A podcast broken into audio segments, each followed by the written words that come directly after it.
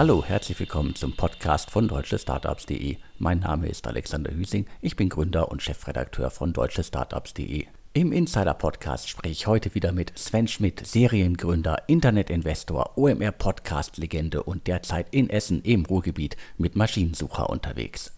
Wenn du eine Web-Applikation entwickelst oder betreibst, insbesondere eine Software-as-a-Service-Lösung, ein Kundenportal oder einen Marktplatz, dann solltest du jetzt ganz genau zuhören. Die heutige Ausgabe wird präsentiert von Rock Technology. Rock schreibt man übrigens R-O-Q. Entwickler und Unternehmen kennen das Problem. Die Entwicklung einer Webanwendung ist aufwendig und teuer. Wertvolle Zeit und Ressourcen werden häufig für die Entwicklung von Basisfunktionalitäten verschwendet, die schon tausendfach gebaut wurden. Diese Zeit fehlt dann für die wirklich entscheidenden Features, die das Angebot erfolgreich machen. Wie aber kann man dieses Problem lösen? Rock ermöglicht es dir, mit wenig Aufwand deine Applikation mit vollwertigen Funktionsbausteinen zu erweitern und deinen Kunden mehr Funktionalitäten, Sicherheit und ein besseres Nutzererlebnis zu bieten. Rock bietet dir beispielsweise eine sichere Nutzerregistrierung und einen komfortablen Login, zum Beispiel mit Google oder Facebook. Echtzeit-Notifications in der App sowie per Mail oder SMS, ein flexibel verwendbares Chatsystem, konfigurierbare Datei-Uploads und viele weitere Funktionalitäten. Diese Features as a Service sind mit geringem Aufwand nahtlos in deine Applikation integrierbar und umfangreich konfigurierbar. Du erhältst lauffähige UI-Komponenten mitsamt Business-Logik, die über eine API angesteuert werden können. Du kannst mit Rock jetzt komplett kostenlos starten. Das Team steht dir gerne mit Rat und Tat zur Seite. Gehe jetzt auf www.rock.tech, und lege noch heute los. Alle Infos und den Link gibt's wie immer auch in den Show Notes zum Podcast. Auch von mir zum wiederholten Male Dank ja, an Rogue Technologies, sicherlich eins der Top-Teams im deutschen Deep Tech-Segment, die ehemaligen CTOs von Project A und Rocket. Ja, ich kann immer nur sagen, dass die zum wiederholten Male hier den DS Insider Podcast unterstützen, ist ein klares Zeichen, dass ähm, Podcast-Werbung funktioniert und dass wir mit den DS-Podcast auch die richtigen Hörer erreichen, die Entscheider. Daher, wer Interesse hat, den DS Insider Podcast zu unterstützen oder andere sehr erfolgreiche Formate vom Alex, kann sich direkt melden unter podcast.deutschestartups.com www.alex.de. Aber jetzt, Alex, direkt ans Eingemachte. Und es war lustig im Vorfeld, wir haben den Podcast natürlich wie jeder, jedes Mal vorbesprochen, hatten wir beide das Gleiche gehört. Ich habe gesagt, ich habe ähm, von einem der führenden Anwälte ähm, in dem Tech-Bereich gehört, dass man wieder mehr Pre-Seed und Seed-Deals sehen würde. Und dann hast du zu mir gesagt, dass du letzte Woche oder vorletzte Woche, glaube ich, 20 neue Deals gesehen hast.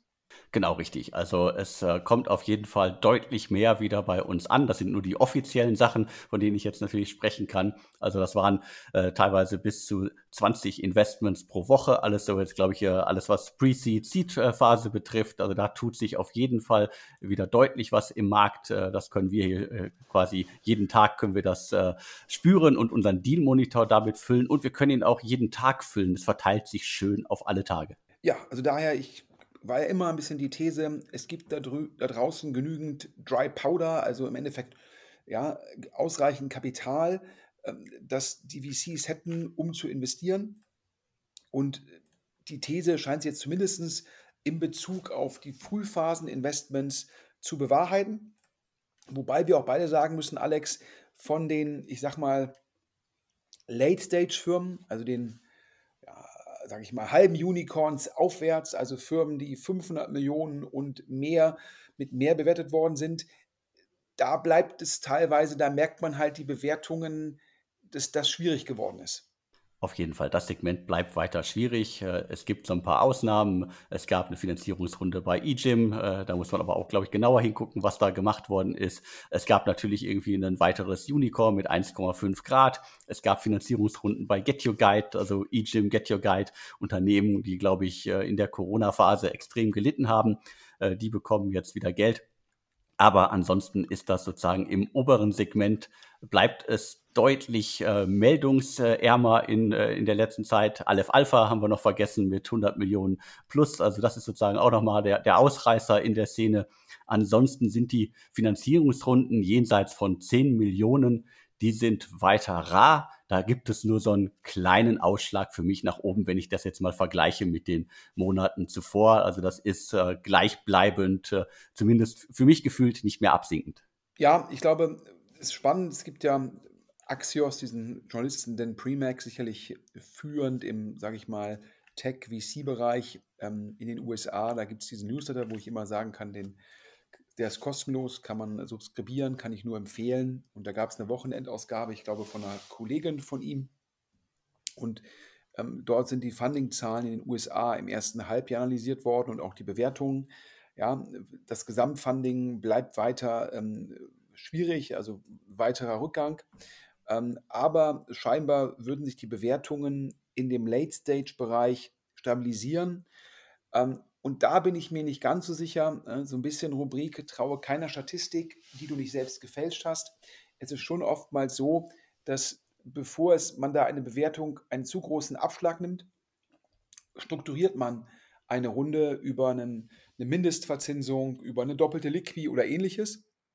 Ja, und deshalb sind das natürlich diese Bewertungen nicht immer einfach zu vergleichen, ähm, weil man sich ja immer fragen muss, was für einen Abschlag hätte es denn gegeben, wenn es jetzt keine Mindestverzinsung gäbe oder keine doppelte Liquid. Also daher äh, sind solche Statistiken immer mit einer gewissen Vorsicht zu genießen. Ähm, du hast ja gerade viele positive Beispiele genannt aus dem Late-Stage-Bereich. Ähm, ich glaube, bei eGym, da ist die Runde, glaube ich, letzte Woche bekannt gegeben worden. Da ist immer so ein bisschen die Frage, glaube, es sind im Endeffekt etwaig sind das zwei Tranchen und dann, glaube ich, auch nochmal eine Unterteilung in FK und EK. Das heißt, es ist nicht ganz so einfach, ähm, sozusagen da äh, aus der sogenannten Headline-Nummer, also der großen Zahl, das dann genau, wie man das dann zuteilen muss. Aber ich glaube, die Bewertung ist auf jeden Fall relevant gestiegen und daher Glückwunsch an das Team. Ähm, aber es gab auch News, Alex, ich glaube bei OneFootball, da musste der CEO gehen und da ist beim Management-Team hat sich vieles geändert. Genau, das ist der äh, weitere Ausreißer. Nach 15 äh, Jahren an der Spitze von äh, OneFootball geht Lukas von Kranach. Und ähm, da hat sich, glaube ich, die, die Gerüchteküche auch relativ schnell äh, gefüllt. als das bekannt geworden ist. und ähm, Lukas hat es dann selber auch auf LinkedIn zeitnah verkündet als lang geplanten Schritt da bin ich so ein bisschen äh, skeptisch, ob das wirklich lang geplant äh, war. Das äh, kann ich mir schwer vorstellen. Dafür hat er zu sehr gebrannt äh, für das Unternehmen aus äh, meiner Sicht. Aber auf jeden Fall ist One Football, und da haben wir jetzt auch schon in äh, etlichen Jahren Insider Podcast oftmals drüber gesprochen, also seit 15 Jahren unterwegs. Ähm, ist in der letzten Investmentrunde zum Unicorn aufgestiegen äh, und äh, ge gefühlt hat das Unternehmen noch immer nicht äh, seine Strategie, äh, sein Geschäftsmodell, seine Ausrichtung gefunden. Also äh, das deutet für mich dann auch immer so ein bisschen darauf hin, dass dann vielleicht irgendwann die Investoren da so ein bisschen die Geduld verloren haben und vielleicht auch mal eine andere Ausrichtung haben wollen oder eine, eine strategische Ausrichtung haben, die mehr als ein halbes Jahr lang hält. Ja, ist ja ganz spannend. Ähm, es gibt ja im, im Sport-Business-Bereich diese Konferenz Spobis. Ähm, das ist auch eine Firma, die dahinter steht. Ähm, und die haben über das Aus von, äh, von Lukas von Kranach ähm, geschrieben. Und es las sich für mich so, als seien da die Informationen, also ob die Quelle der Hauptfamilie nahestehen würde, einem Investor in OneFootball. Und ähm, ja, da las es sich so, als ob die Firma kurz vor der Insolvenz gestanden hätte und dass eine Bedingung für die weitere Finanzierung gewesen wäre, ähm, dass das Management-Team äh, ähm, sich verändert. Ja, also daher wahrscheinlich war der Abgang nicht ganz so freiwillig, ähm, wie das vom CEO und vom Gründer auf LinkedIn dargestellt worden ist.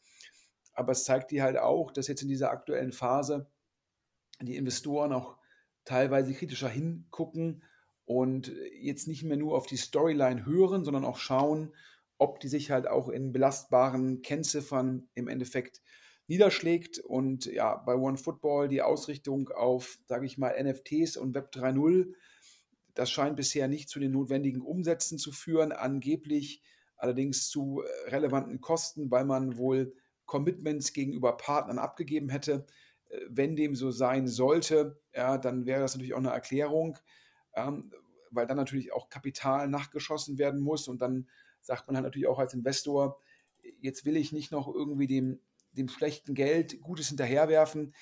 Ja, aber es zeigt halt auch, dass da viele Firmen, die eine hohe Bewertung haben, hatten, ähm, auf Basis auch einer Storyline, einer Geschichte, dass in Phasen, wo es dann, dann doch wieder mehr auf, sage ich mal, EBIT und EBITDA ankommt, ja, dass das solche Firmen dann natürlich auch hinterfragt werden, ja.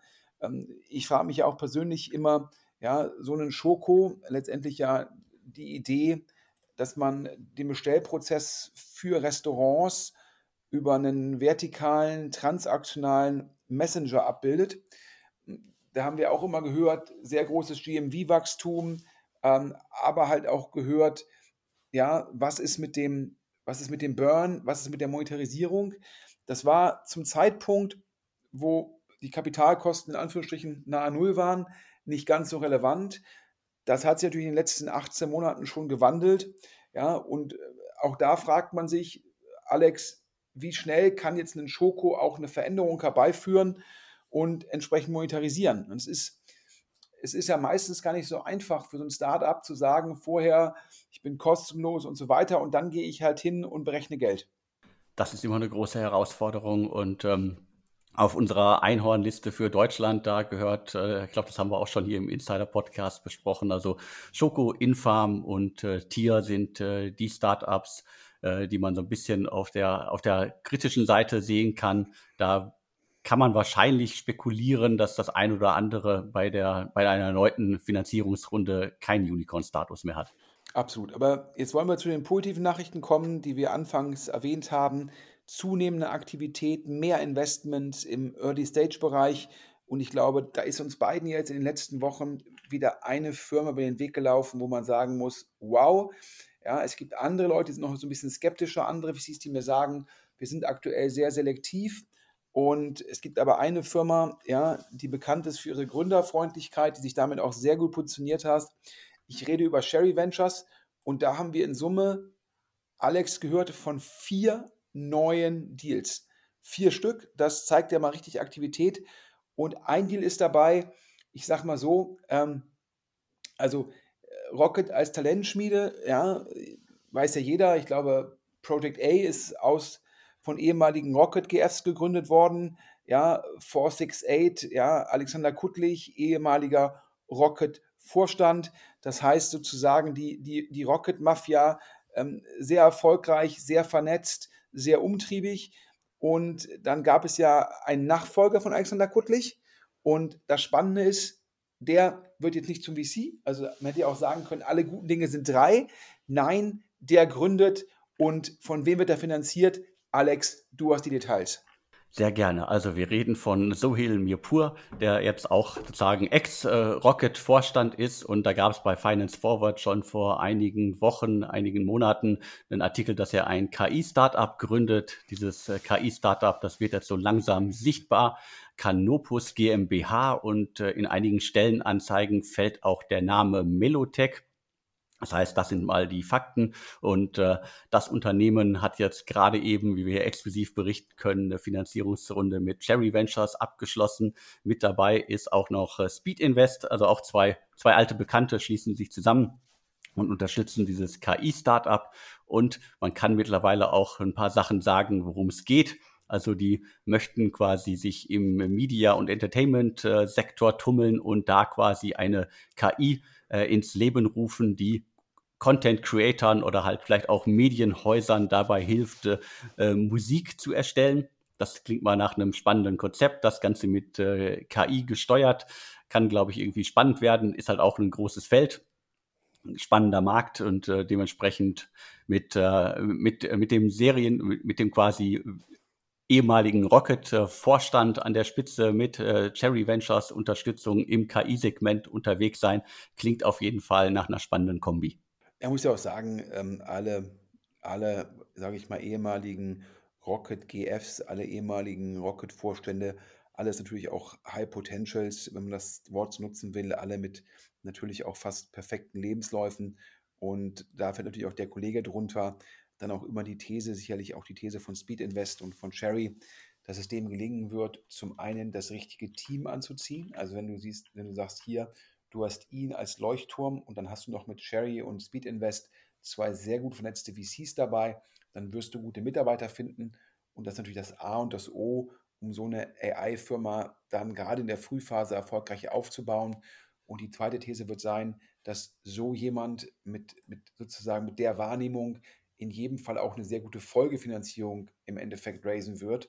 Und äh, daher finde ich es ein sehr spannendes Investment und zahlt natürlich auch ein, so ein bisschen in die Strategie von Sherry, jetzt mehr im Deep Tech-Bereich zu machen und ein bisschen weniger Consumer zu machen. Da kommen wir auch zum nächsten Investment. Wir haben ja jetzt vier Stück von Sherry.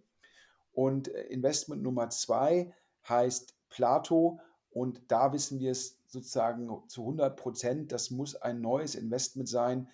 Es muss ein Investment sein von dem neuen Partner ähm, von, ähm, von Sherry, äh, Alex, der von HV Capital gekommen ist.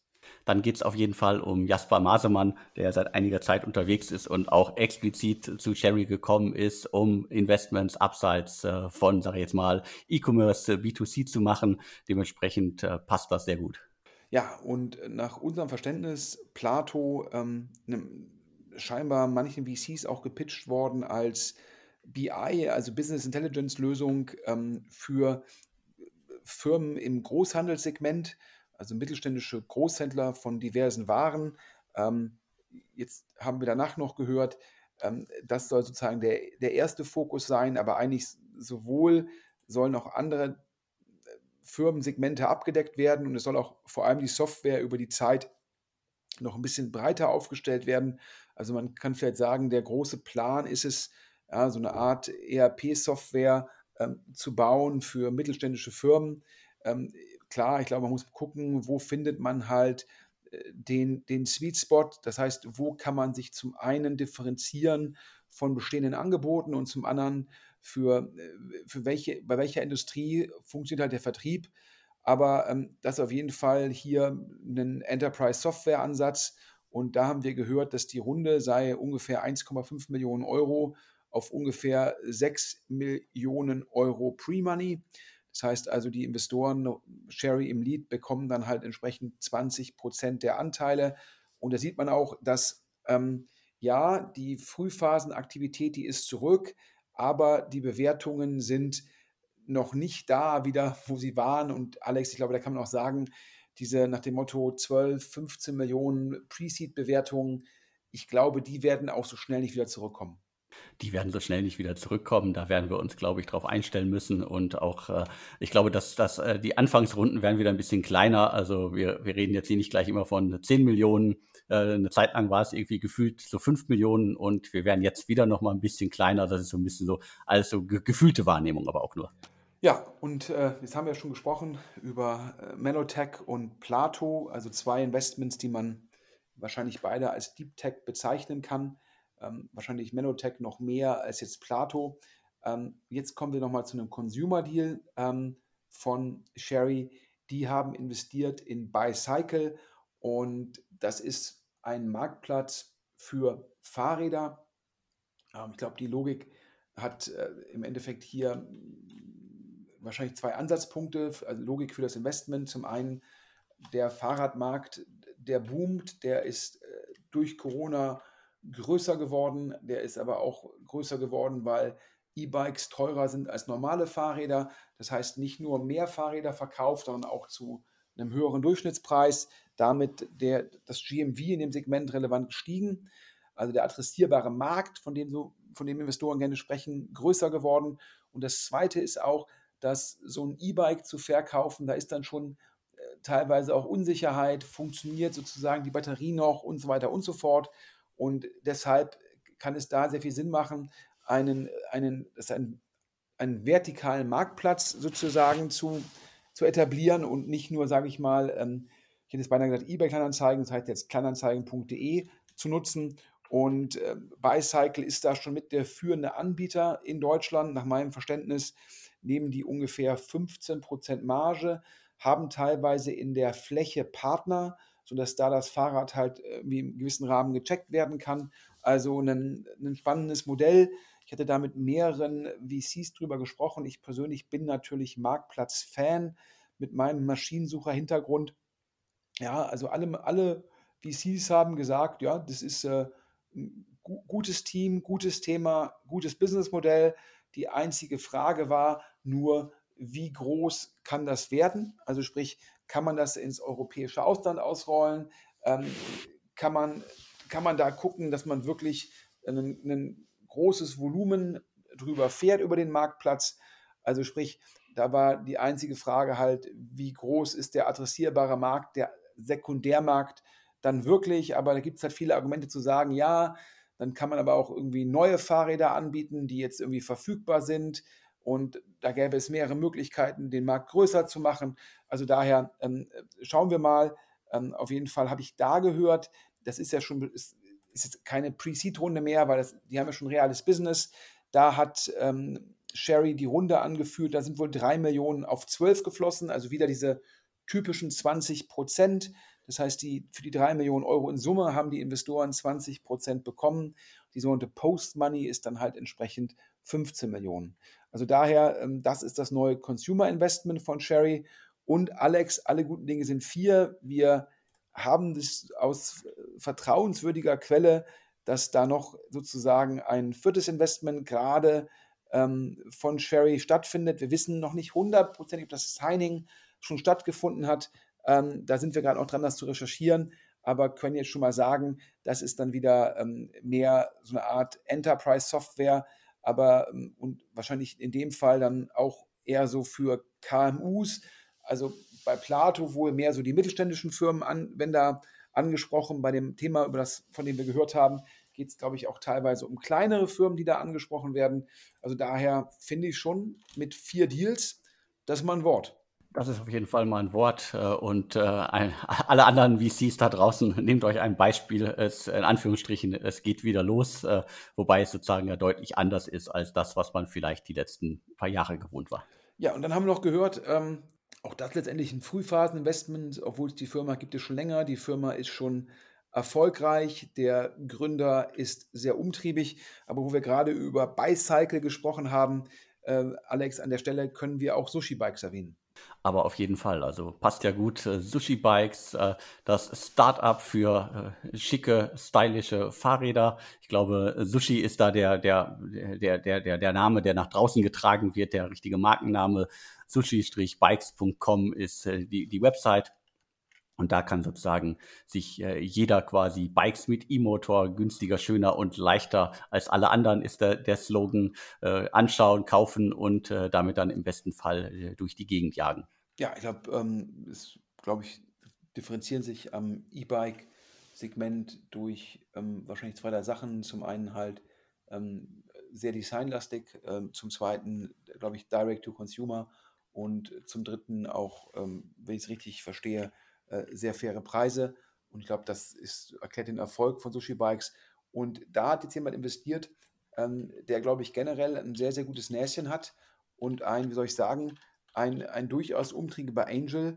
Ja, ich rede von Stefan Schubert, ähm, ursprünglich mal On Vista gemacht, sehr erfolgreich verkauft, seitdem als Investor sehr, sehr erfolgreich.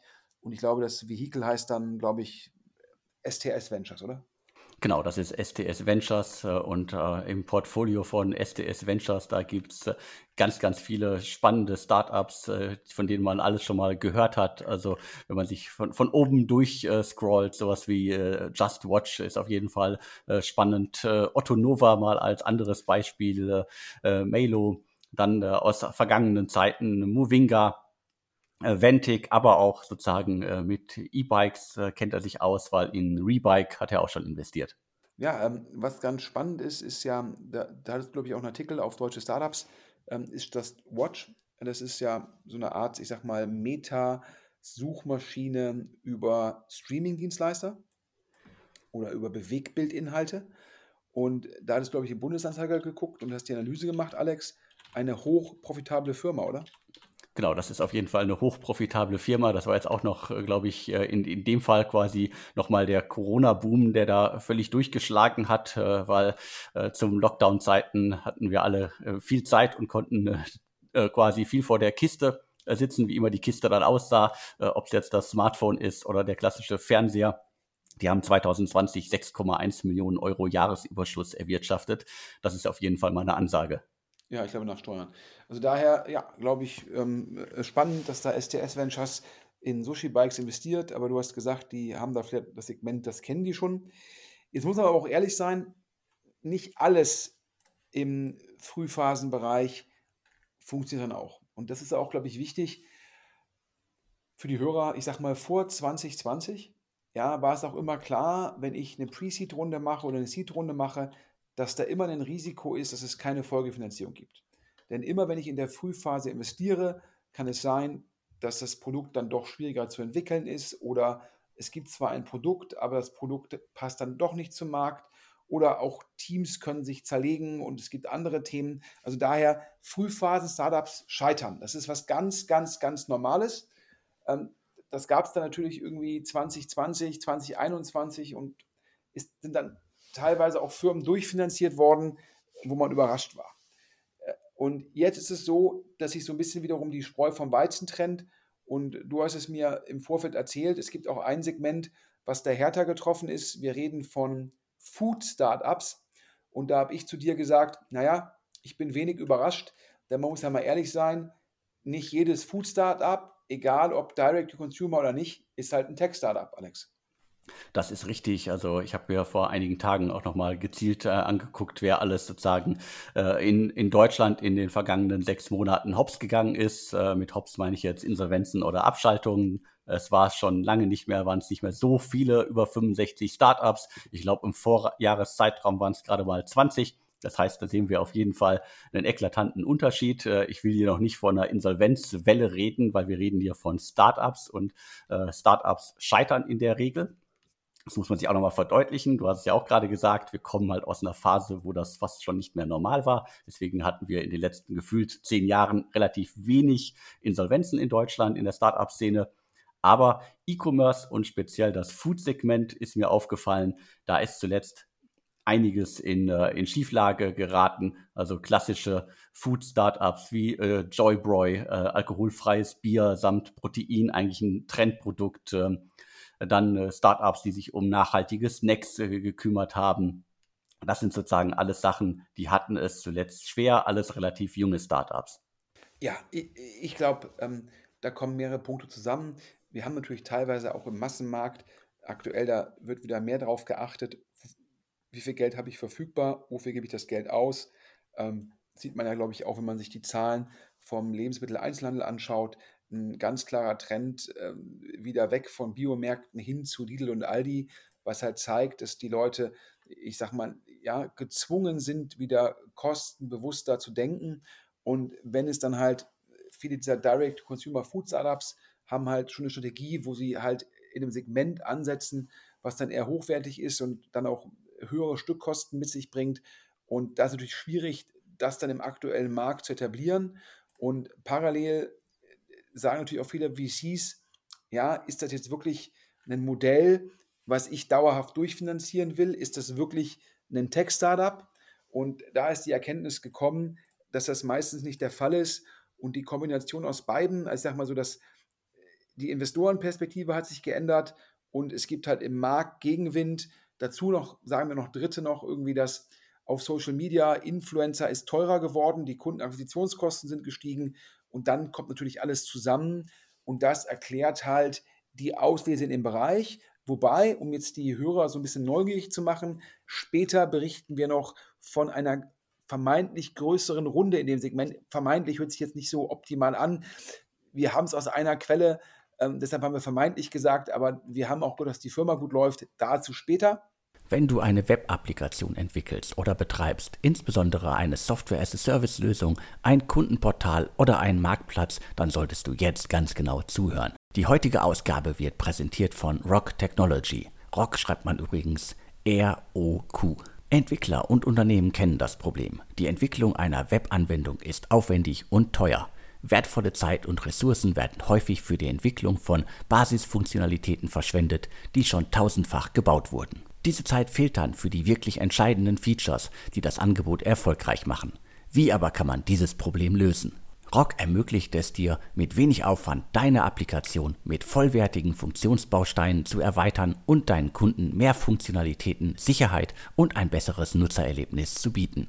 Rock bietet dir beispielsweise eine sichere Nutzerregistrierung und einen komfortablen Login, zum Beispiel mit Google oder Facebook, Echtzeit-Notifications in der App sowie per Mail oder SMS, ein flexibel verwendbares Chatsystem, konfigurierbare Datei-Uploads und viele weitere Funktionalitäten. Diese Features as a Service sind mit geringem Aufwand nahtlos in deine Applikation integrierbar und umfangreich konfigurierbar. Du erhältst lauffähige UI-Komponenten mitsamt Business-Logik, die über eine API angesteuert werden können. Du kannst mit Rock jetzt komplett kostenlos starten. Das Team steht dir gerne mit Rat und Tat zur Seite. Gehe jetzt auf www.rock.tech. Jetzt haben wir nochmal gesagt, es ist nicht alles rosig im Frühphasenbereich an der Stelle ähm, ein, ein, ein kleiner Ausflug. Wir hatten, glaube ich, wann war das, Alex? 2020, Anfang 2021, ich weiß gar nicht mehr genau. Wir haben ja eben über, die, über Sherry gesprochen, ähm, aber auch nicht alles, was Sherry anfasst, wird zu Gold. Ja, die haben natürlich schon eine sehr gute Quote, aber das Superlist-Investment von denen, ja, das scheint nach Hören, äh, nach Hören sagen nicht ganz so erfolgreich zu sein. Über Superlist haben wir auf jeden Fall diverse Male berichtet. Die letzte Meldung, die mir hier noch auf dem Schirm äh, vorkommt, sozusagen, ist, dass äh, einer der Gründer, Ben Kubota, ist ausgestiegen. Das war sozusagen äh, im, im November 22. Davor gab es sozusagen eine äh, 10 Millionen Runde. Das war sozusagen EQT. Die hatten damals investiert und äh, vorher gab es da auch schon, äh, du hast ja auch gesagt, äh, mit Cherry Ventures, dem Visionaries Club äh, und Freigeist äh, gab es da schon äh, auch Investments. Ich glaube, die, die Zahl, die ich hier stehen habe, das müsste dann von der EQT-Runde sein, war eine Post-Money-Bewertung von rund 60 Millionen Euro. Also ein Startup, das im Grunde äh, extrem gehypt worden ist. Äh, klar, irgendwie auch mit, äh, mit den Hintergründen, dass es quasi der Wunderlist-Nachfolger ist und quasi von Christian Reber, dem jetzigen Pitch-Gründer, mit ins Leben gerufen worden ist. Äh, er sozusagen da aber nicht operativ tätig war, sondern ein eigenes Team dafür abgestellt war oder sich sozusagen um das Thema gekümmert hat. Das heißt, äh, sehr, sehr viel Hype am Anfang, äh, sehr, sehr viel äh, Nutzer, die auf Social Media frohlockt haben, dass da was kommt äh, und sozusagen einige bekannte Investoren, die anfangs schon sehr viel Geld gegeben haben. Ja, ich glaube, war das beste Beispiel für einen Hype-Deal ähm, während Corona. Ähm, Christian Reber, sein Produktgefühl, sein Signaling, dann scheinbar ein Top-Team rekrutiert die halt in Anführungsstrichen den inoffiziellen Wunderlist-Nachfolger bauen sollten und ähm, dann halt noch die relativ schnell gekommene größte Runde mit EQT zu einer höheren Bewertung. Das sah halt alles irgendwie, ja, top, top, top aus. Dann äh, ist immer so, wenn man so einen, wenn man Teambuilding macht, dann gibt es natürlich immer noch das, das Risiko, dass dann Gründer sich im operativen Geschäft dass es nicht 100% passt, dann hat man das halt im Endeffekt austariert über ein, zwei Veränderungen. Und jetzt haben wir aber gehört, und das ist angeblich, ja, die, die Quelle sind scheinbar ähm, eine, eine Berichterstattung von EQT an wiederum deren Investoren, also an die sogenannten Limited Partners, äh, dass es relativ wenig Beta-User oder Tester geben würde. Und ähm, man merkt aktuell so ein bisschen so, dass aus dem Thema so ein bisschen die Luft raus ist. Vor allem sogar, sogar wenn es jetzt noch gelingen sollte, dort Traktion auf die Nutzung zu bekommen, ist dann sogar noch die Frage, wie monetarisiert man das? Und äh, also daher, wenn man dort mit Leuten, die da involviert sind, spricht, sagen die, ja, das kann noch was geben und ja, das kann noch passen, aber diese Sicherheit, dieser, dieser, dieses Selbstbewusstsein, was es gab, ähm, als dann die, die Sherry Pre-Seed-Runde, EQT, Christian Reber und so weiter und so fort. Das hört man aktuell nicht mehr. Also wir drücken dem Team natürlich alle Daumen, dass es noch passt, aber es zeigt auch wieder, ja, egal wie top die Involvierten sind, zum Schluss musst du halt auch noch ein Produkt bauen, was dann auch zwei, drei Jahre später immer noch sich differenziert am Markt, was du kommuniziert bekommen musst, dein USP und wo du auch die Nutzung hinbekommen musst. Und das ist natürlich in einem Segment, wo, wo es natürlich auch schon Anbieter gibt, gar nicht so einfach. Also daher drücken wir die Daumen, äh, aber ich glaube, da muss langsam auf dem Thema, muss da Traktion her. Und dieses ganze Thema To-Do-Listen, Notizen und ähnliches, ähm, da können wir jetzt anknüpfen. Ja? Ähm, wir haben wieder zwei, drei, sage ich mal, Ex-Rockstar-Gründer oder Tech-Manager, die mit neuen Ventures unterwegs sind.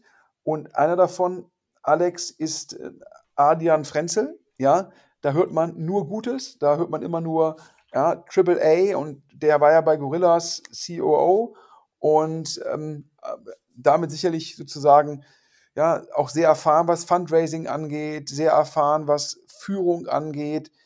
Ja, und der habe ich jetzt gehört, Alex, sei unterwegs mit so einer Art, ja, Firma heißt Get Parrot, G-E-T und dann Parrot, P-A-R-R-O-T. Und ähm, ja, das hört sich auch für mich so an wie so eine To-Do-List, Notizengeschichte. Und finde ich schon überraschend, dass so jemand jetzt auch noch in das Segment möchte. Auf jeden Fall überraschend. Also es geht auf jeden Fall um To-Do-Listen mit sozusagen dem Ansatz, irgendwie die Produktivität äh, zu steigern. Vielleicht ist das dann irgendwie äh, die, die Killer-Anwendung, die wir bei Superlist noch nicht sehen. Aber ich kann es mir auch nur schwer vorstellen. Also da, da müsste man da nochmal einen tieferen Einblick äh, bekommen, was er da genau alles irgendwie äh, vorhat. Aber vielleicht äh, reicht, reicht der Name äh, Adrian Frenzel das hatte sich ja angedeutet schon seit längerer Zeit. Das haben wir ja auch hier schon im Insider-Podcast vor etlichen Monaten äh, berichtet, dass er was Neues machen will, dass er jetzt hier mit, äh, mit Parrot äh, um die Ecke kommt und es geht auf den ersten Blick um To-Do-Listen, finde ich auch erstmal merkwürdig. Da könnte ich mir andere Dinge vorstellen, die derzeit angesagter sind. Aber äh, vielleicht sehen wir nur die Spitze des Eisbergs. Ich hoffe, dass da drunter noch viel, viel mehr kommt. Ja, wie gesagt, äh, mit den VCs, mit denen ich gesprochen habe, ähm, die sagen alle äh, Top, Top-Typ, ähm, Top-Gründer, Top-Erfahrung, also High, High, High Potential, aber wundern sich so ein bisschen äh, über sozusagen den Ansatz. Aber zeigt dir vielleicht auch, dass da, wenn man davon selbst begeistert ist, wenn man sagt, ich habe mit vielen Apps in dem Segment schon gearbeitet, ich glaube, ich kann das besser machen, ich glaube, es ist sinnvoll, für die Firmen da rein zu investieren, um dann halt die Produktivität der Mitarbeiter zu erhöhen. Ja, also wenn es funktioniert, dann hat das, glaube ich, allen bewiesen. Aber ich bin mal gespannt, wer es finanziert, da ein, zwei VCs äh, auf das Segment schon ein bisschen skeptischer gucken. Also daher schauen wir mal. Noch spannender ja, ähm, ist ja letztendlich, was der Gründer von, äh, von Kronex macht. Sicherlich einer der Gründer in Deutschland, wo man sagen kann, ähm, charismatisch und super Storyteller, oder? Auf jeden Fall sehr charismatisch und äh, da hast du ja auch sozusagen in den vergangenen Jahren diverse Erfahrungen mitgemacht, äh, mit äh, Berichten hier im Insider-Podcast oder auch im OMR-Podcast. Äh, äh, Kronex ist und war ja auf jeden Fall eine spannende Geschichte und ich glaube, es haben immer noch die meisten gar nicht mitbekommen. Äh, das ist so äh, quasi Ende April ist das irgendwie so langsam über die Bühne gegangen. Also Schweizer Investorengruppe übernimmt äh, Kronex. Das war das letzte, was wir berichtet haben. Und äh, ich bin mir nicht sicher, ob das wirklich alle mitbekommen haben. Deswegen das nochmal sozusagen so als Hintergrund. Das ganze Unternehmen ist sozusagen äh, quasi, hat einen Verkauf hingelegt, äh, nachdem ja da alles möglich war. Ich glaube, äh, äh, Spec, IPO oder sonst was oder halt noch größere Finanzierungsrunden. Letztendlich wurde es an eine Schweizer Investorengruppe verkauft. Ja, nach meinem Verständnis ähm, wurde es jetzt, ähm, haben die meisten Investoren da äh, nicht ihr Geld äh, wiedergesehen. Das heißt, daraus kann man durchaus schließen, dass das jetzt eher ein Notverkauf war als jetzt ein erfolgreicher Verkauf. Ich glaube auch jetzt nicht überraschend. Ich glaube, wer die Presse verfolgt aktuell, liest ja auch, dass der äh, Sekundärmarkt für Uhren, gerade für hochwertige Uhren, dass die Preise dort gefallen sind. Ich glaube, jetzt kam gerade so eine Bloomberg-Studie raus. Ähm, also sprich, ähm, da war natürlich, nachdem 2020, 2021 auch der Uhrenmarkt geboomt hat wie nie zuvor, hat der sich auch so ein bisschen abgekühlt, was dann sicherlich nochmal additiver Gegenwind war für Kronex neben den, glaube ich, operativen Herausforderungen.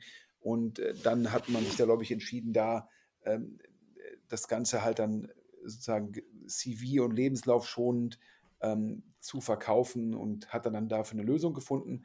Auf jeden Fall der, der Gründer sicherlich ja, unglaublich charismatisch, unglaublich guter Storyteller und in der Kombination auch ein sehr guter Fundraiser. Und der macht jetzt ein Startup. Man hätte man jetzt nicht erwartet, sozusagen. Ähm, das nennt sich Terra Layer, Alex. Da kann ich mir erstmal nichts drunter vorstellen. Ja, nach meinem Verständnis ist es, hat das was mit äh, Batterien, Energiespeichern und Co. zu tun. Und das Ganze habe ich gehört as a Service, also sprich, dass man das bei Firmen sozusagen äh, mit auf den Hof in Anführungsstrichen stellt und dass da Energie vorgehalten werden kann, wahrscheinlich um Peakphasen oder sehr teure Strompreise entsprechend auszugleichen. Das ist mein Verständnis von dem Modell. Wie haben wir davon gehört? Die raisen aktuell ihre Seed-Runde. Nicht die Pre-Seed-Runde, sondern die Seed-Runde. Und in dem Zusammenhang gab es ein, zwei Referenzanrufe bei anderen VCs und einer der VCs hat es mir halt berichtet. Und dann habe ich mich erkundigt, wer hat denn die, die Pre-Seed-Runde gemacht? Und da wurde mir gesagt, Picos, ja, das sage ich mal, Vehikel der VC von Alexander Samba. Ja, da war ich dann überrascht, weil die haben ja bisher, ähm, ja, sicherlich in dem Bereich erneuerbare Energien sind die natürlich auch operativ tätig, also das Family Office von Alexander Samba und natürlich auch sehr erfahren, sehr kapitalstark, tiefe Insights sozusagen in das Segment. Also daher natürlich Häkchen, Häkchen, Häkchen, Top-Team. Dass die dann sozusagen da in den Chronext-Gründer investiert haben, dann habe ich mich erkundigt, ja, das stimme. Die hätten das getan. Sie würden das Thema sehr, sehr spannend finden. Und ähm, ja, sie glauben halt, dass auf so einem Thema ähm, Fundraising eine unglaublich relevante Kompetenz sei und ein Wettbewerbsvorteil. Und äh, ja, der Kollege könne letztendlich besser fundraisen als äh, jeder andere. Und dementsprechend hat Picos dort die Pre-Seed-Runde gemacht. Und ja, also ist zumindest spannend, wer dann die Seed-Runde macht für mich. Definitiv. Also äh, Picos hat ja schon öfter mal im, ich sage jetzt mal, Energiesegment die Finger ausgestreckt. Also Enpal ist ja auch sozusagen ein leuchtendes Beispiel im Picos Capital äh, Portfolio. Ja, und äh, also hättest du mir vorher gesagt, ein Adrian Frenzel macht nochmal so eine To-Do-List oder Notizen-App oder einen, der Chronext-Gründer, der macht jetzt irgendwie in äh, sozusagen Battery as a Service oder wie auch immer. Ich hätte bei beiden wahrscheinlich gesagt, ja, dass die beide nochmal gründen. Ja, das war zu erwarten, dass die beide erfolgreich Fundraising machen werden. Auch das, glaube ich, äh, macht Sinn. Aber ich wäre nie auf die beiden Themen gekommen. Ja. Aber jetzt nochmal zu einem Thema, das haben wir hin, vorhin schon so ein bisschen angeteasert. Alex, ich sage jetzt mal so, wenn du jetzt den ganzen Tag Videospiele spielen würdest und du musst wach bleiben, dann trinkst du nicht Red Bull, sondern du trinkst Holy am besten. Ja, ich muss jetzt wieder sagen, ich bin jetzt kein Gamer. Vielleicht kannst du den Hörer noch mal sagen, was Holy ist. Ja, klar, sehr gern. Also Holy ist äh, eins der vielen Berliner E-Commerce bzw. Food-Startups, die schon seit 2020 unterwegs sind. Und ich glaube halt, wenn man nicht in der Szene ist, sich in dieser Gamer-Szene bewegt, äh, dann kommt man mit, äh, diesem, mit dieser Marke, mit diesem Getränk halt auch gar nicht in Berührung. Ist natürlich von Food Labs und somit von Christoph Mehr äh, finanziert. Äh, Bitburger Ventures ist aber auch schon vor einer ganzen Weile eingestiegen. Und was machen die? Wirklich ganz knapp gesagt, es ist ein Energy Drink äh, für, für Gamer, für Gamerinnen, die quasi Energie brauchen, wenn sie Stunden, Tage lang, äh, im besten Fall äh, wochenlang äh, äh, zocken, daddeln, wie immer man das heute nennt. Also das ist sozusagen dann die große Ausnahme.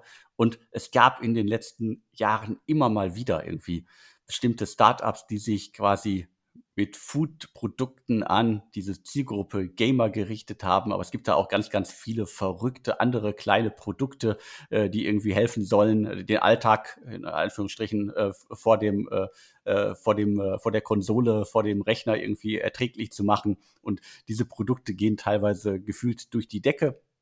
Aber dafür muss man, glaube ich, Teil der Szene sein, äh, um da wirklich alles auch mitzubekommen. Und Holy scheint es geschafft zu haben, auch mit dem Hintergrund, wenn sie es schaffen, mit einem Food-Produkt in der derzeitigen Lage jetzt nochmal Geld einzusammeln, dann müssen sie auf jeden Fall was richtig machen. Jetzt kommen wir mal zu Butter bei die Fische. Wir haben gehört, dass Left Lane, das ist sozusagen der Fonds äh, vom ehemaligen Inside äh, VC Harley Miller, ähm, der, sage ich mal, ich kenne ihn nicht persönlich, aber mir sagen Leute, wenn jemand umtriebig ist, wenn jemand Energie hat, wenn jemand auf jeden Fall immer gewinnen will, dann sei das Hardy Miller. Und wir haben gehört, der würde in Holy ähm, investieren.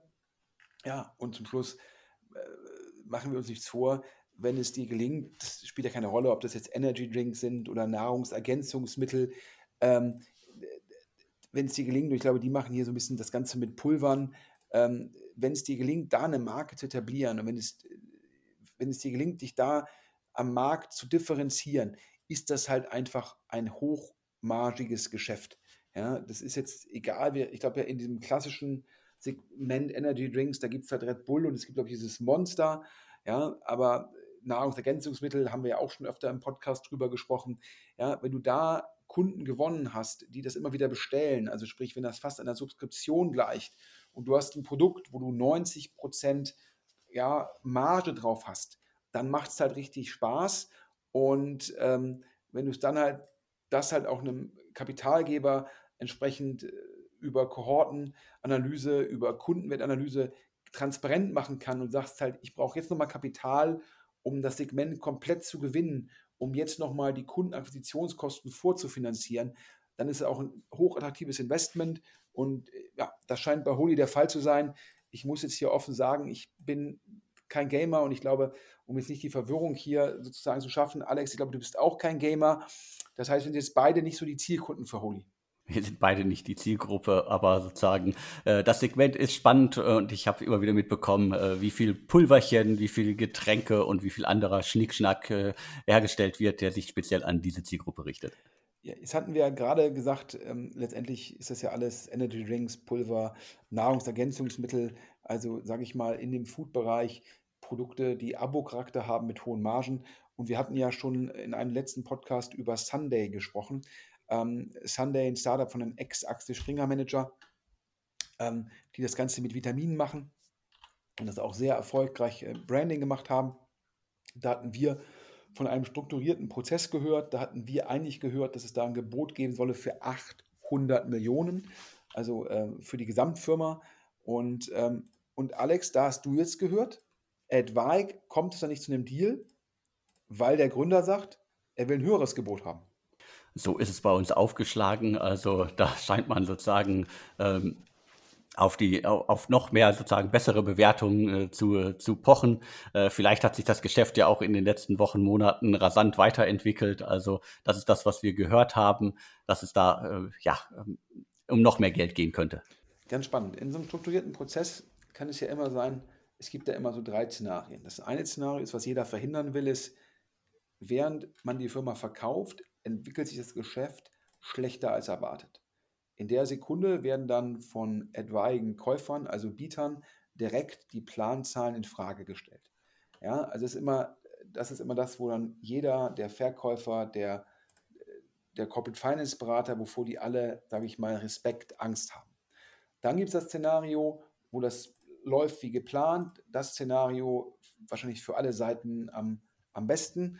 Und dann gibt es das Szenario, dass es besser läuft als geplant, dass er durch irgendwelche äh, neue Vertriebskanäle, äh, weniger, vielleicht auch weniger Kündigungsrate, wie auch immer, dass man über den Planzahlen ist. Und in der Sekunde ist dann immer die Frage, ob dann Bieter bereit sind, auch mehr zu zahlen oder nicht. Und hier, aber wie gesagt, ist alles ein bisschen Berliner Flurfunk, ist nach Hörensagen hat sich Sunday hervorragend entwickelt und daher war dann die Erwartung vom Gründer, dass er eigentlich ein Unicorn sei und dass er auch sozusagen eine Bewertung dann natürlich entsprechend nicht im neunstelligen Bereich, sondern im zehnstelligen Bereich bekommen solle für die Firma und dass deshalb er jetzt weiter operativ weiter so gut exekutieren wolle, um dann zu so einer Bewertung zu kommen. Das ist alles Berliner Flurfunk. Das mag richtig sein, mag nicht richtig sein, aber ich wollte zumindest mal sagen, ja, was es da immer für Szenarien gibt, wenn man einmal in so einem strukturierten Prozess drinnen ist. Ansonsten haben wir noch spannende Nachrichten. Ja, ähm, es gab ja mal diese, sage ich mal, B2B-Fintech Penta in Deutschland, Alex. Oder gibt es noch? Genau, also auch ein Startup, das äh, im, im, im, Hype äh, der, der Fintech-Startups entstanden ist und dass ich sozusagen, äh, glaube, anfangs irgendwie ging es um äh, Geschäftskunden für Selbstständige und sozusagen da einen guten Lauf hatte und äh, direkt zum Start auch äh, bekannte Investoren äh, in Deutschland sozusagen äh, an Land ziehen konnte und äh, dann sozusagen relativ äh, zügig dann auch eine Fusion mit einem größeren bekannten Unternehmen eingegangen ist. ich glaube, mit, mit Quanto, oder? In Frankreich, oder? Das heißt, da war dann, glaube ich, die These, dass man das dann zusammen den Markt ähm, noch besser ähm, äh, sozusagen bearbeiten kann. Ähm, und die haben dann, glaube ich, auch, ähm, ich habe das richtig ausgesprochen, ähm, ja, letztendlich, ja, Fintech, ein bisschen überspitzt, so einen ähm, N26 Revolut für KMUs und das gab ja diesen Merger, dieses Zusammengehen, die Übernahme, wie auch immer. Und da hören wir jetzt, dass, es, dass diese Firma in Summe extrem gut laufen würde und dass Investoren dort halt gucken, dass sie Secondaries bekommen können. Und das ist ganz spannend. Ähm, warum ist dem wahrscheinlich so? Also zum einen ähm, gibt es auch in, in, in UK Klar, Revolut, darüber redet jeder, gibt aber auch da die Nummer zwei und die Starling Bank und die muss auch unglaublich gutes Geld verdienen, ja, verdienen. Äh, und ähm, ist einfach so, dass wenn du aktuell Geschäftskonten hast, da liegt halt irgendwie Geld drauf, was wenig oder nicht verzinst wird. Parallel kannst du als Bank das Geld mit dreieinhalb bis viereinhalb Prozent anlegen. Dann hast du halt eine Möglichkeit, unglaublich gut an den Einlagen deiner Kunden zu verdienen und wenn du dann parallel in Fintech bist, die halt gut in der Kundenakquisition sind, die eine geringe Kostenbasis haben, dann macht es auf einmal sehr viel Spaß, halt dieses Modell zu haben. Also auch ein N26 hat halt theoretisch ein extrem gutes Geschäftsmodell. Ja. Bei N26 ist, glaube ich, eher die Herausforderung, wenn mich Leute fragen, ja, hier, ich habe gelesen, Manager-Magazin, die Allianz würde den Anteil verkaufen auf einer Bewertung von 3 Milliarden statt 9 Milliarden, dann kann es ja nicht so gut laufen. Dann sage ich immer, naja, mehrere Punkte. Das Modell ist gut, N26 ist eine super Marke, hat ein super UI-Design-Gefühl. Die haben halt nur in Anführungsstrichen zwei Probleme. Das eine ist die BaFin, die Regulierung, dass sie in der Neukundenakquisition beschränkt sind und zum anderen natürlich die Situation, dass die letzte Finanzierungsrunde strukturiert war und das natürlich dann mit, mit dem Coupon, mit der Verzinsung jedes Jahr die Liqui an, anwächst und wenn man hinter der Liqui ist, wie die Allianz, führt das halt zu einem Bewertungsabschlag.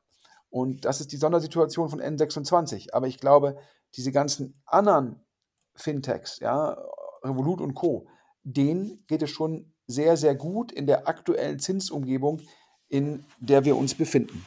Also das zur Einschätzung. Daher ähm, war ich da jetzt nicht überrascht, aber ich muss fairerweise sagen, ich hatte das gar nicht mehr so auf dem Schirm, diesen Merger, und äh, aber die Anteile, die damals die, die Penta-Investoren bekommen haben, ja, die scheinen ähm, richtig was wert zu sein. Und deshalb nochmal jetzt hier ex post Glückwunsch zu dem Erfolg. Nach Hörensagen übrigens, wieder nur ein Gerücht, ähm, ist Hedo Sophia, ähm, das ist ja dieser in Anführungsstrichen äh, unbekannte Investor, äh, der viel in Fintech investiert hat, äh, wäre dabei sozusagen da Secondaries im Markt aufzukaufen. Jetzt fangen wir aber da an, wo wir, äh, hören wir da auf, wo wir angefangen haben. Ja, ist auch schon fast eine Stunde um. Man merkt, ähm, äh, meine Zunge wird etwas trocken oder die Stimme wird trockener. Ähm, wir haben ja mit Pre-Seed und Seed angefangen und gesagt, dass der Markt dort aktiver ist. Und Alex, dir ist auf LinkedIn dort ein neuer, relevanter Pre-Seed VC aufgefallen. Hört sich auf jeden Fall extrem spannend an. Es geht um Super Angels und äh, dahinter stecken Windeln.de Gründer Alexander Brandt, äh, Spendit Gründer Florian Gottschaller und Catchys Gründerin äh, Franzi Meyer. Die haben jetzt Super Angels gegründet und die beschreiben sich selbst als Business Angel Matching Fund. Da konnte ich mir auch erstmal nichts drunter vorstellen. Aber das Konstrukt sieht so aus, das Team investiert in Unternehmen, die von anderen bekannten und erfolgreichen Business Angels unterstützt wird. Da haben sie sich quasi, ich sage jetzt mal salopp, eine Excel-Liste gemacht und haben sich angeschaut, äh, welche Angels investieren wo rein, was ist erfolgreich und haben die quasi, äh, statten diese die erfolgreichsten mit einem Stempel aus und investieren dann in deren Investments. Korrekt. Es ist eigentlich ein spannendes Modell zu sagen, wir identifizieren die Top Angel und dann sozusagen gucken wir, dass wir mit denen investieren, also dass wir deren Investment matchen. Die müssen selbst investieren, die müssen also Skin in the Game haben und dann sozusagen erlauben wir denen das zu matchen. Dann können die ein größeres Ticket schreiben und ähm, perspektivisch, das ist gerade im, im Aufsetzen der Fall, bekommen die auch einen Teil vom Carry-up. Das heißt also, das Anreizsystem für die Angel ist dann additiver Carry, das heißt, auf das Geld, was Sie nicht selbst investieren, bekommen Sie dann von Super Angels sozusagen eine Erfolgsprämie. Und finde ich, ist ein spannendes Modell und ist additives Kapital. Nach meinem Verständnis investieren die Super Angels schon. Ich glaube, wahrscheinlich primär aktuell eigenes Geld. Und aber es wird ein Fonds aufgelegt, habe ich gehört, von 20 Millionen Euro. Und ich habe auch gehört, hm, viele Angels investieren ja nach der Pre-Seed-Runde nicht mehr. Die machen das erste Geld, aber nutzen ihren Prorata nicht. Und da habe ich, das ist natürlich eigentlich ein wertvolles Optionsrecht, wenn man da weiter investieren darf. Und da habe ich gehört, dass man perspektivisch auch daran denkt, dafür nochmal einen separaten Fonds aufzusetzen. Also der erste ist dann halt für das Pre-Seed, für das erste Geld und dann noch einen Fonds aufzusetzen, der die Optionsrechte nutzt, der Angel und des Super Angel Fonds. Also auch spannend. Ich glaube, das Einzige, was ich nicht beurteilen kann, ist halt mh, hm, in den ganz, ganz, ganz heißen Runden, wo auch Angels Probleme haben reinzukommen und wo auch Angels nicht die Ticketgröße bekommen, die sie unbedingt haben wollen, dann können die ja auch nicht matchen. Das heißt, ich frage mich halt immer so ein bisschen, kann es sein, dass du die richtig spannenden Deals nicht mitbekommst in der Struktur, aber insgesamt, glaube ich, haben die sich viel Gedanken gemacht, wie man die Anreizsysteme zwischen Firma, Angel und Fonds gleichstellen kann. Und daher auf jeden Fall ein spannendes Modell. Und äh, wir haben es ja gerade gesagt, ich glaube, wir brauchen in Deutschland wieder mehr Gründungen. Wir müssen gucken, dass aus diesen Gründungen erfolgreiche große Tech-Firmen entstehen. Und deshalb finde ich das klasse, was Sherry macht, weiter richtig mit, mit Vollgas zu investieren. Ich finde es super, was die Super Angels machen, um das Segment weiter zu stützen. Und ich glaube auch, dass in der Sekunde, wo dann diese Firmen erfolgreich sind in der Frühphase, wird es auch immer noch genügend Geld geben für die Series A und Series B. Alex, ich gucke auf die Uhr. Oh, wir sind jetzt schon irgendwie auf die, der Inlandsflug ist jetzt schon von Hamburg nach München. Dann wird Zeit für die Zusammenfassung. Absolut.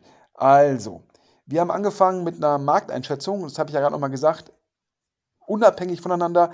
Als Alex und ich das Vorgespräch hatten, ich habe gesagt, ich habe mit Leuten gesprochen, die sehen wieder mehr Pre-Seed und Seed-Investment. Hast du gesagt, ja, Sven, aktuell 20 Investments pro Woche, die wir hier bei DS mitbekommen. Jeden Tag füllen sich sozusagen unsere Deal-Reports. Top. Aber wir sind uns beide einig, dass im Late-Stage-Bereich, auch wenn es da jetzt mit eGym und Get Your Guide und Co. auch gute Nachrichten gab, dass es da schwieriger bleibt. Und da sehen wir vielleicht eine Stabilisierung, aber noch keine Entspannung. Und wir haben auch über One Football geredet, dass es dann da Firmen gibt, die immer sehr, sehr gut eine Storyline hatten, aber operativ die Storyline nicht immer zum Leben erwecken konnten. Und das ist jetzt ja auch teilweise, kommt es da in dem Late-Stage-Bereich zu Veränderungen im Management, teilweise wird da auch über Merger geredet. Aber heute die positiven Nachrichten. Sherry Ventures, vier neue Deals. Die Jungs sozusagen äh, geben richtig Gas und vor allem auch zwei letztendlich, ich sag mal, Deep Tech Investments.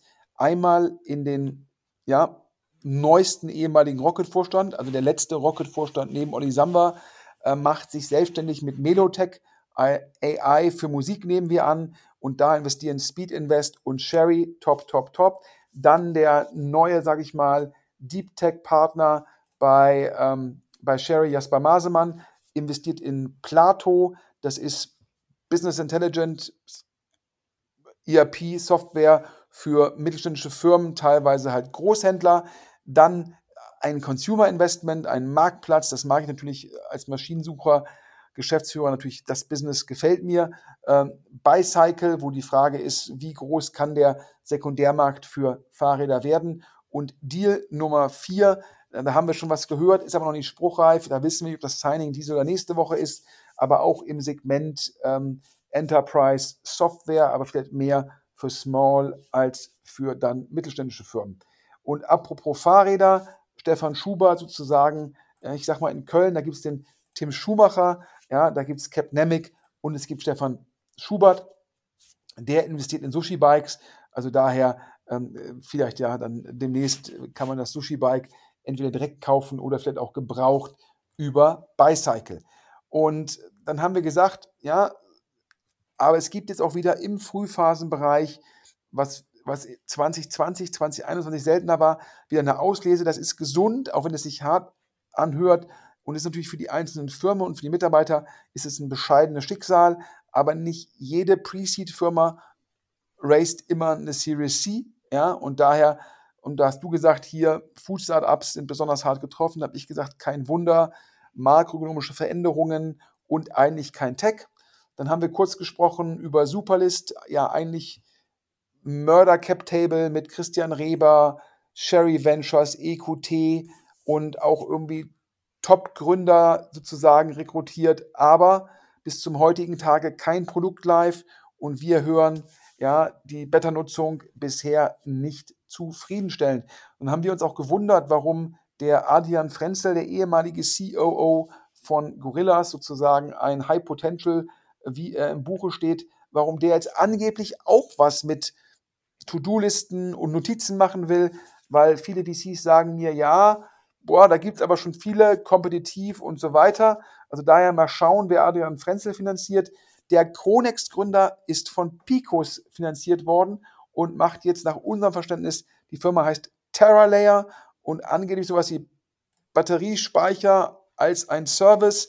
Also daher, ich bin gespannt, raced gerade die Seed-Runde und natürlich der Chronext-Gründer, der kann Storytelling, der kann Fundraising, der ist so charismatisch.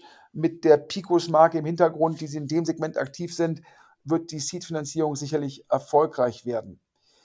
Ja, nun hatten wir eben ja schon gesprochen über Food-Startups, dass die teilweise nicht mehr so gut funktionieren.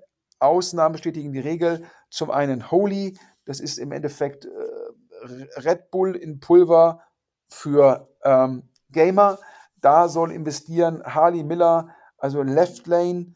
Ähm, und das wäre natürlich ein Erfolg für Christoph Mehr. Und ja, ansonsten haben wir gehört, nachdem wir vor ein paar Wochen mal Sunday, Ex-Axel Springer Manager, letztendlich ja, Nahrungsergänzungsmittel, Vitamine, da haben wir gehört, die wollen ohne PE weitermachen, weil sie so überzeugt sind von den eigenen Zahlen. Ja, und last but not least haben wir eben gesprochen über den äh, Windeln.de Mitgründer Alexander Brandt und seine Mitstreiter, die mit Super Angels ein spannendes neues Konzept aufsetzen und gerade einen 20 Millionen Fonds raisen. Alex, meine Stimme ist schon ganz trocken, ähm, aber an der Stelle nochmal Dank an den, an den Sponsor der heutigen Ausgabe, oder? Auf jeden Fall. Also wer Hilfe bei der Entwicklung von Webanwendungen braucht, der sollte sich auf jeden Fall Rogue Technology anschauen. Ich habe es ja schon gesagt, eins der deutschen Deep Tech Startups, Ex-CTO von Project A, Ex-CTO von Rocket, Top-Team, Top-Modell. Da drücken wir die Daumen, dass die äh, mega erfolgreich werden. Ähm, an der Stelle nochmal, wer wie Rogue Top Tech Gründer, Investoren, Mitarbeiter erreichen will, kann hier in dem Podcast oder in anderen Podcast von Deutsche Startups, da gibt es Interviews mit, mit Ministern und so weiter und so fort, aber auch Pre-Pre-Seed-Firmen stellen sich vor. Es gibt auch News. Wer dort inserieren will, meldet sich bitte bei Alex unter podcast at deutschestartups.de und ich kann immer nur sagen, das ist klasse und verdient die Unterstützung und vor allem ist es lukrativ, weil man halt im Endeffekt mehr Kunden akquiriert und daher bitte meldet euch. Last but not least darf ich noch einmal in eigener Sache Werbung machen. Maschinensucher, ja, mein, mein Day-to-Day-Business, mein sozusagen ähm, meine operative Liebe. Ja, ich, man muss immer sagen, ja, ist, Makro ist halt aktuell schwierig, aber da muss man jetzt ehrlich sein, davon profitieren wir sogar, weil die Händler von Gebrauchtmaschinen, die müssen aktuell Neukunden generieren, weil die Bestandskunden, die sie haben, weniger Maschinen kaufen und Maschinensucher, wir sind ja eine Multi-Brand, Gruppe mit Machine Seeker, Werkzeugen, TruckScott 24, Used Machines, Gebrauchtmaschinen. Wir sind der optimale Kanal, um Neukunden zu akquirieren. Deshalb profitieren wir aktuell so ein bisschen von der makroökonomischen Krise.